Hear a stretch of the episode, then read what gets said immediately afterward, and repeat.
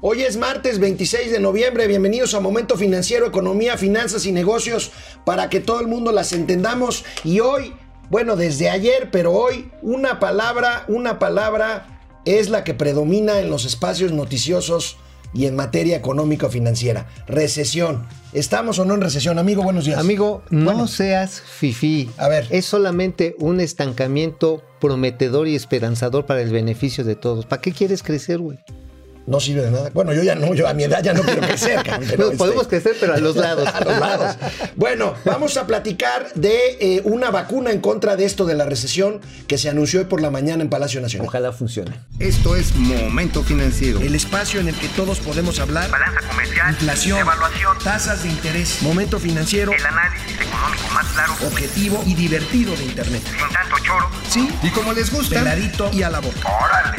¡Vamos, réjete bien! Momento financiero.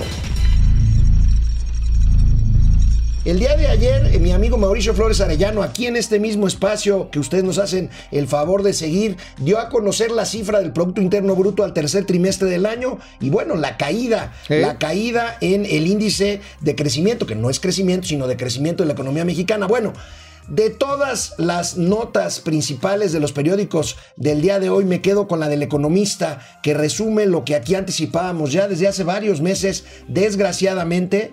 La recesión. La economía bajo recesión técnica en el primer semestre. Bueno, aquí estamos ver, hablando ya de tres ver, trimestres. Me encanta esto de recesión técnica. Yo me lo imagino así como un luchador, así muy elegante, estilo Blue Demon. Blue Demon era. O sea, di- dices que habría eh, recesión ruda también, ¿o qué? Pues también, ¿no? O sea, una de esas que sí te agarra guamazos y te deja tundido. Bueno, pues mira, el caso está en que la economía no está creciendo.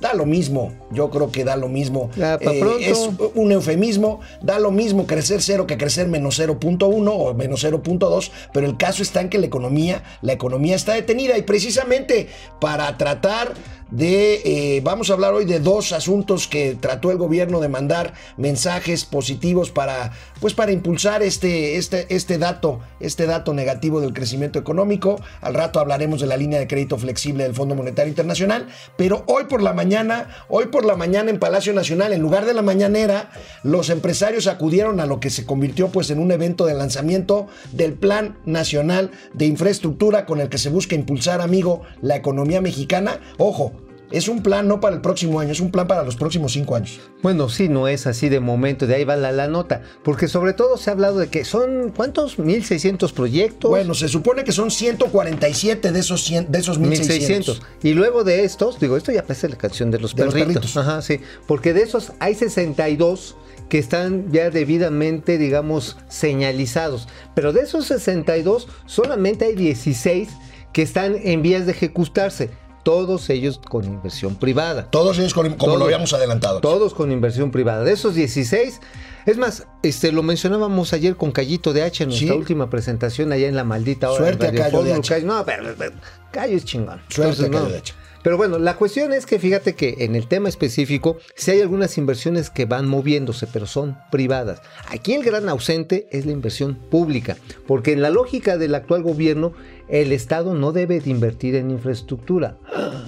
Bueno, así lo dijo, así lo dijo el presidente de la República hoy en la mañana en el Salón de A ver, Tesorería ¿lo del tenemos Palacio por? Nacional. Aquí lo tenemos. Bien, bien, bien. un plan para la creación de infraestructura en el país, básicamente con inversión privada. Esto es de suma importancia porque se requiere la participación del sector privado en el crecimiento económico del país. En todos los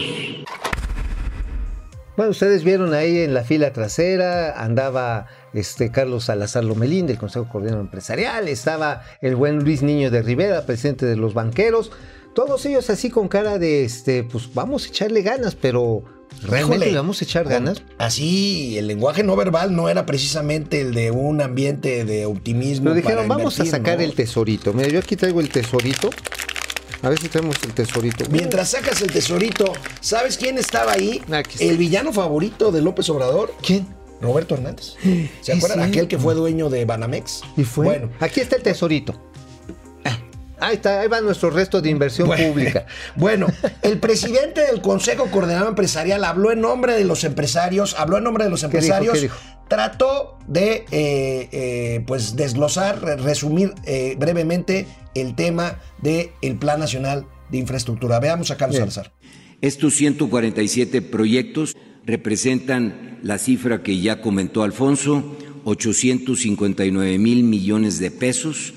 Es una cifra importante, más de 42 mil millones de dólares, de los cuales 431 mil millones se podrían implementar en el año 2020. Nuestro trabajo va a ser acelera- acelerarlos, lo- lo- cada uno de ellos, y tratar de que tengan el foco debido para que podamos realmente eh, ejecutarlos e implementarlos. Es una cifra muy importante, eh, casi eh, iguala la cifra que viene en el presupuesto de la Federación para infraestructura. Todo este dinero, insisto, es dinero privado. En el, en el 21-22 hemos identificado 255 mil y 171 mil millones de pesos para eh, los últimos dos años del sexenio del señor presidente. Los proyectos son divididos así por, eh, por regiones. 45 proyectos están en el centro, 49 están en el norte, 42 están en el sur, tienen un número más o menos equilibrado. No lo buscamos hacer, sino es las, alternativas y las oportunidades de infraestructura que tenemos en las diferentes regiones. Y hay 11 proyectos que cruzan en todo el país. El mejor ejemplo son las telecomunicaciones, que no están definidas exclusivamente en una región del país. Bueno, estas inversiones, muchas de ellas son bajo la lógica de las asociaciones público-privadas. De las APPs. De las APPs, que por cierto es un maldito invento del maldito neoliberalismo. ¿eh? Eh, las APPs, claro. Sí, claro, la asociación público-privada, sorry, AmLovers, sí es una invención del neoliberalismo Ahora, más no funesto. son apps como las que Las ustedes en su celular, teléfono no, celular. Asociación público-privada. Y también hay concesiones que público-privadas que también son producto del maldito neoliberalismo. El único problema del tesorito es que si se lo damos a comer a Doña Austeridad Republicana, lo puede. Pues, pues ni siquiera se lo va a digerir. No, porque no, no, no, Ese no, puede no, ser el- no, realmente no, el problema no, no, de que muchos de estos El programas. momento escatológico Oh, de bueno, momento pero no le financiero. pasó nada, mira, salió, salió enterito. Mira. Bueno, pues miren, vamos a seguir hablando de lo que pasó hoy en la mañana en Palacio Nacional. Por lo pronto vamos a una brevísima pausa y regresamos con ustedes. Amigo, me, me llamó mucho la atención un dicho del presidente López Obrador hoy en la presentación del Plan Nacional Sí. de Infraestructura. ¿Por qué no vemos qué es lo que dijo y lo comentamos? Los compromisos se cumplen, los acuerdos establecidos se cumplen, aunque se hayan firmado en gobiernos anteriores. Nosotros tenemos que honrar esos eh, compromisos.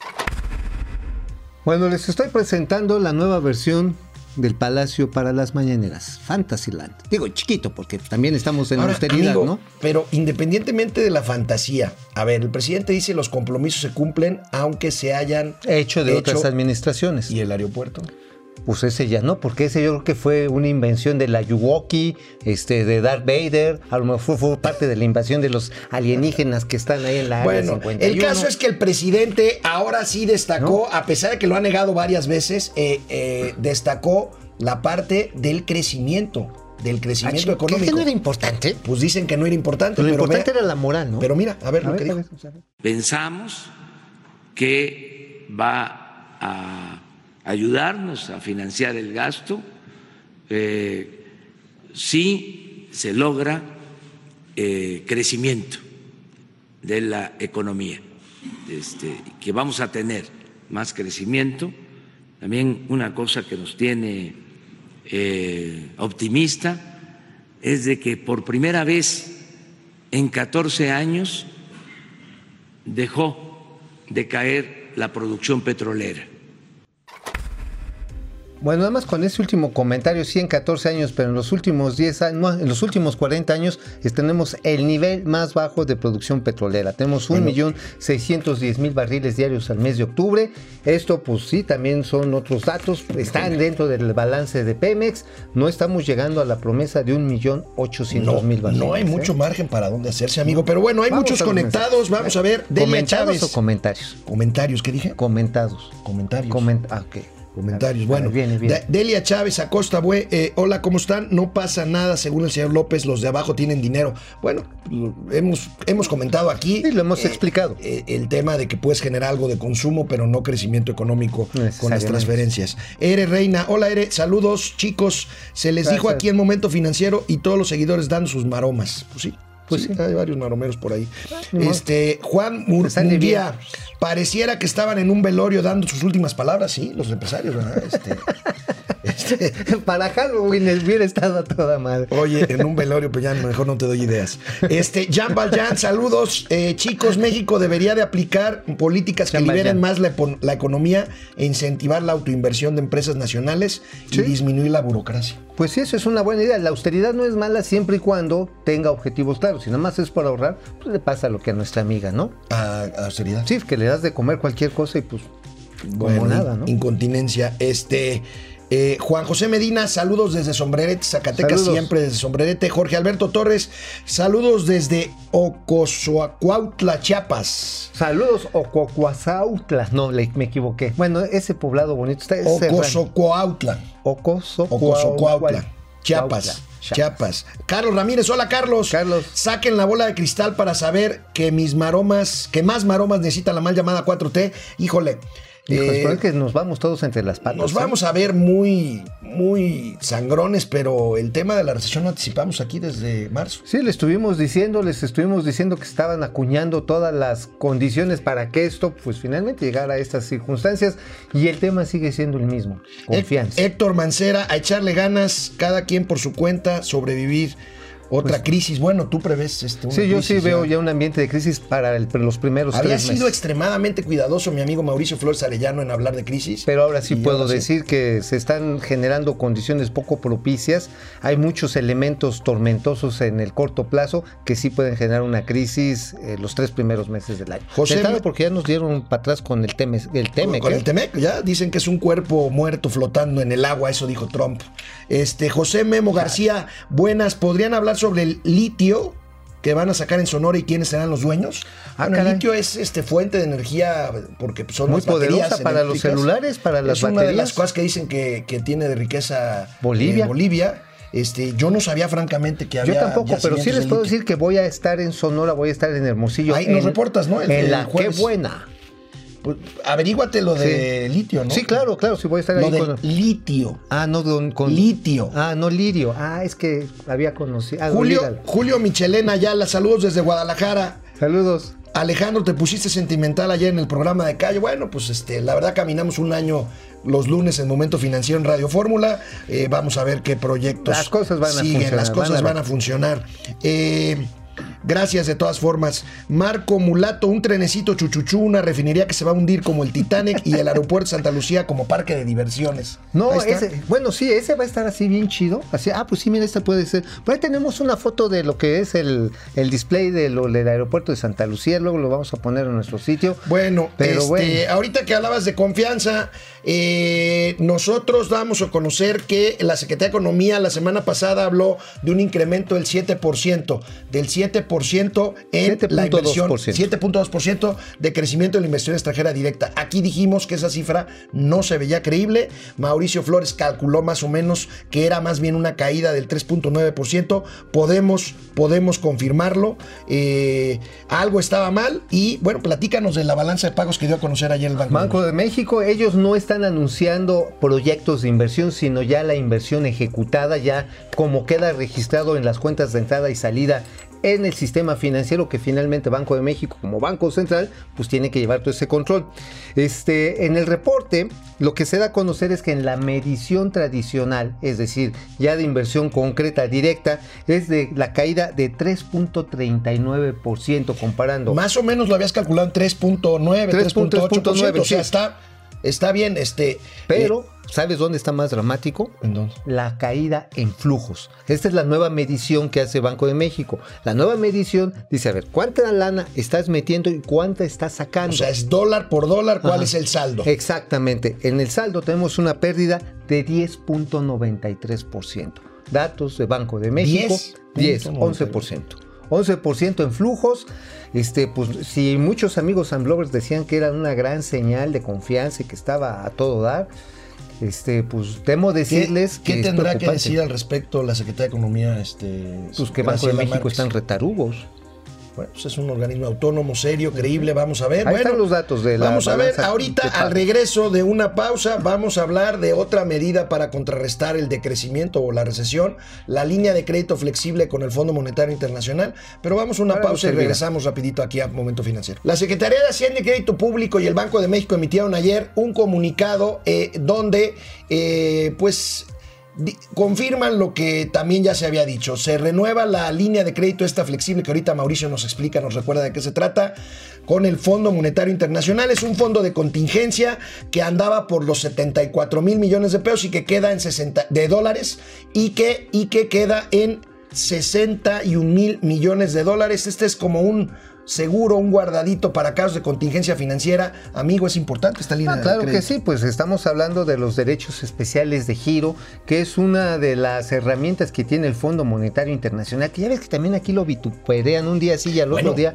lo apapachan. Re- recuerden que el presidente exigió al Fondo Monetario Internacional cuando nos bajó la perspectiva de 3% Que en una de disculpa. crecimiento a 1.9%. No, hombre, imagínate. que, que se disculpara con a 1.9 Ay, y Dios le pidió que se disculpara con México. Ahorita Oye, andamos en, ¿en recesión, cero? en ce- menos cero. Bueno, menos. sí, sí, digo. De hecho, es más, nada más deja, digo, al calce para seguir con lo de la línea flexible. Eh, Banamex City, Banamex está calculando que la caída va a ser en el todo el año de menos 0.1%. Ahora, O sea, ¿qué es la línea de crédito flexible, querido Mauricio Son Flores? los derechos especiales de giro, es decir, las posibilidades que tiene un país de recurrir al Fondo Monetario Internacional como esta gran institución global que se generó después de la Segunda Guerra Mundial, con la cual las naciones pueden disponer de crédito otorgado por todos los demás países que colaboran en el Fondo Monetario para cubrir necesidades específicas. Es decir, si es un seguro, yo me gustaría más compararla como una tarjeta de crédito para casos de desastre, porque te cobran Ahora, intereses. es una ¿eh? línea de crédito que tienen pocos países en el mundo. México la tiene desde hace 10 años y nunca se ha utilizado. Tenemos un video a propósito cuando lo abordaron los periodistas al secretario de Hacienda para ver este tema. Habló, habló del crecimiento, este crecimiento que, que a dijo veces que, es lo, que, no era, a que, no, veces que no era tan importante. No, no, el secretario yo creo que sí lo tiene claro. A ver, vamos a ver qué dijo el secretario. Cuando hay deserciones que entran a ese nivel, y la verdad es que es un punto menos, un punto más, eso es irrelevante, lo importante. El tema que hay que entender es que la economía está, está creciendo a niveles muchísimo más bajos de los que serían deseables. Y una de las características de lo que se debe hacer en esas circunstancias es justo invertir, sobre todo invertir en gasto en inversión. Lo que eso trae es un incremento de la demanda agregada, es decir, cuando alguien invierte, cuando empieza una, una obra, hay contratación de trabajadores, hay empleos, esos consumen, etcétera. Entonces entra en un círculo, en un círculo virtuoso. Bueno, pues sí, esta línea flexible sirve en un momento dado que tuviera México, por ejemplo, una corrida financiera. Es decir, que como la del 2008. Ajá, sí, que en todo caso dijeran los inversionistas, ¿sabes qué? Te regreso tus papeles del gobierno, tu deuda, y págame la lana. Y empiezan a sacar dólares. Para eso sirve, para evitar una fuga masiva de Nunca dólares. se ha usado, ¿eh? Nunca se ha usado. Desde que se contrató en el Nunca, o 2009. sea, nunca le hemos tenido que usar. Ojalá Ahora, no sea el ojo, caso. ojo, porque Ojalá. es un colchoncito adicional al Fondo de Estabilización de Ingresos Petroleros. Este no es un ese colchón, que ya este es un hemos- préstamo. Este es, un préstamo. Pero aquel préstamo. colchón ya usamos o vamos a usar la mitad. Aquel, El aquel- 60%. El 60%. Sí, ojalá fuera la mitad, ¿no? Ya el 60 bueno, metiendo- bueno, aquí en Momento Ya Financiero, Mauricio el Flores 10. nos ha alterado sobre pues eh, la austeridad republicana en el campo, en el campo mexicano. El periódico Reforma publica hoy como nota principal Sí. una advertencia de los sectores del agro que alertan que programas que simplemente van a tener cero pesos para el 2020. Mauricio Flores tiene sus propios datos, en este caso confirman lo que estamos diciendo que publicó Reforma y que él ya había anticipado hace algunos Sí, días. lo aquí en sacamos. Y bueno, lo que nos lo anticiparon fueron nuestros amigos del Grupo Consultor de Mercados Agrícolas, Juan Carlos Carlos Anaya. Y bueno, lo que ustedes pueden ver es precisamente el detalle de la gráfica que presenta Reforma, que muestra que cinco programas que sirven para respaldar al 45%, casi la mitad, de los productores agrícolas de nuestro país, es decir, pequeños y medianos, que son básicamente los paquetes tecnológicos de asistencia comercial, de asistencia técnica, por ejemplo, para, para riego y para atender el problema ahorita del cambio climático. Amigo, nosotros que vivimos en la ciudad ni nos damos cuenta. La sequía este año fue bastante ruda. Y les explico rápidamente los pastelitos que están allá arriba. Bueno, en el 2019 los programas presidenciales en color azulito eran el 35 36.5% de un presupuesto, ya venía recortado, ¿eh? ya le habían tumbado cerca del 10%. Bueno, y el 37.2% son los otros programas, a estos que nos estamos refiriendo, que eran para apoyo a la producción de pequeños y medianos. Bueno, pueden ver ustedes en el de la derecha, el pastelito 2020, que los de la presidencia se van hasta ribotototota, se van 60.9%, y pues a los otros programas, a los productores pequeños, 1.6%, un chisguete, y desaparecen, como lo menciona correctamente el periódico Reforma, hay cero, cero para cinco proyectos, Proyectos. programas específicos, y todo se carga crédito ganadero, fertilizantes, precios de garantía, producción para el bienestar, abasto rural Liconza y consumo de leche. pues Otra ahí me vez. sacas de duda Liconza, ¿no? Otra vez, ¿Es Liconza? estamos hablando de la parte del campo que sí produce. O sea, eh, los programas asistenciales van a la parte del campo más rezagada, que es básicamente el sureste. exactamente. Pero aquí estamos hablando del campo que es productivo, del campo que genera. El que da de comer a las el que da ciudades. de comer a las ciudades. El que nos da de comer. A ver, algunos otros comentarios desde Vienen. Tijuana, Baja California, Pedro Reyes. Pedro. Eh, saludos, chavalones. Pepe Ay, ay, García. Me el día. Miguel Leana, mi mientras el presidente ahorita, ¿eh? no escuche y delegue en sus secretarios, porque él quiere hacer todo es por demás. Bueno, sí. Pues sí, sí, necesita. Es que es Héctor un, es un Martínez. gobierno de, un solo, de una sola Sí. persona. Héctor Martínez, ¿qué, empre- qué empresario en su sano juicio va a invertir en los proyectos de AMLO y cualquier día te lo cancele por cualquier tarugada? Pues se refiere Pues al sí. aeropuerto, sí, ¿no? Bueno, se Este, refiere, ¿sabes qué? Otro, ese sí me preocupa, amigo. Me preocupa el tren Macha. Pero si tú crees, Sí, crees pero yo- mucho en el por supuesto, pero me preocupa. ¿Qué te preocupa? Me preocupa de que en una de estas van empresarios, le meten en, en alguna ruta, se ponen bravas las comunidades, les paran la obra, y va a decir el presidente, ¿sabes qué, mi chavo? Ya Bueno, mira, perdiste. ya para, ya para irnos. ¿Quién es Ángel Carrizales? Ángel Carrizales es uno chavo joven. Eso no tiene nada de malo, es un chavo joven. Es un chavo que fue propuesto Ah, cinco por veces, el ¿no? presidente Andrés Manuel López Obrador por el gobierno de la 4T. No una, no dos, no tres, cinco veces con el Senado de la República para ocupar cargos del sector energético. Lo batearon las cinco veces. Bueno, ayer este muchacho fue nombrado presidente de la Agencia de Seguridad, Energía y Ambiente de ASEA. la Semarnat, la ASEA, que ni más ni nada menos pues va a dar las licencias de impacto ambiental de proyectos como el- Dos Bocas. Dos Bocas. Como el nuevo, el aeropuerto de Santa Lucía. Bueno, toda Pero la mira, parte de a ver, conozcan a Ángel. Carrizales, que se rasga las vestiduras. Venga. Eh, concluyo mi carrera y es ahí que me di cuenta de las dificultades para poder ascender y aportar mis conocimientos adquiridos por la universidad y mis prácticas, pues eran nubladas por el gran influyentismo que había en la administración y que hicieron que empezara a abrir los ojos hacia las verdaderas causas laborales. Oh, hombre, lo de influyentismo. Oye, yo creo, yo sabes que vi una cosita así como su lengua que salió corriendo, Sangrando. sangrando. Oiga, es que por poquito más si lo proponen para Bueno, Santo Rey en la en la Amigos, Alameda. terminamos momento financiero. Nos vemos Hasta mañana, niño ya miércoles. quedado. Qué barbaridad. Bueno, nos vemos mañana, amigo. Ya nos vemos. Vamos, réjete bien. Momento financiero.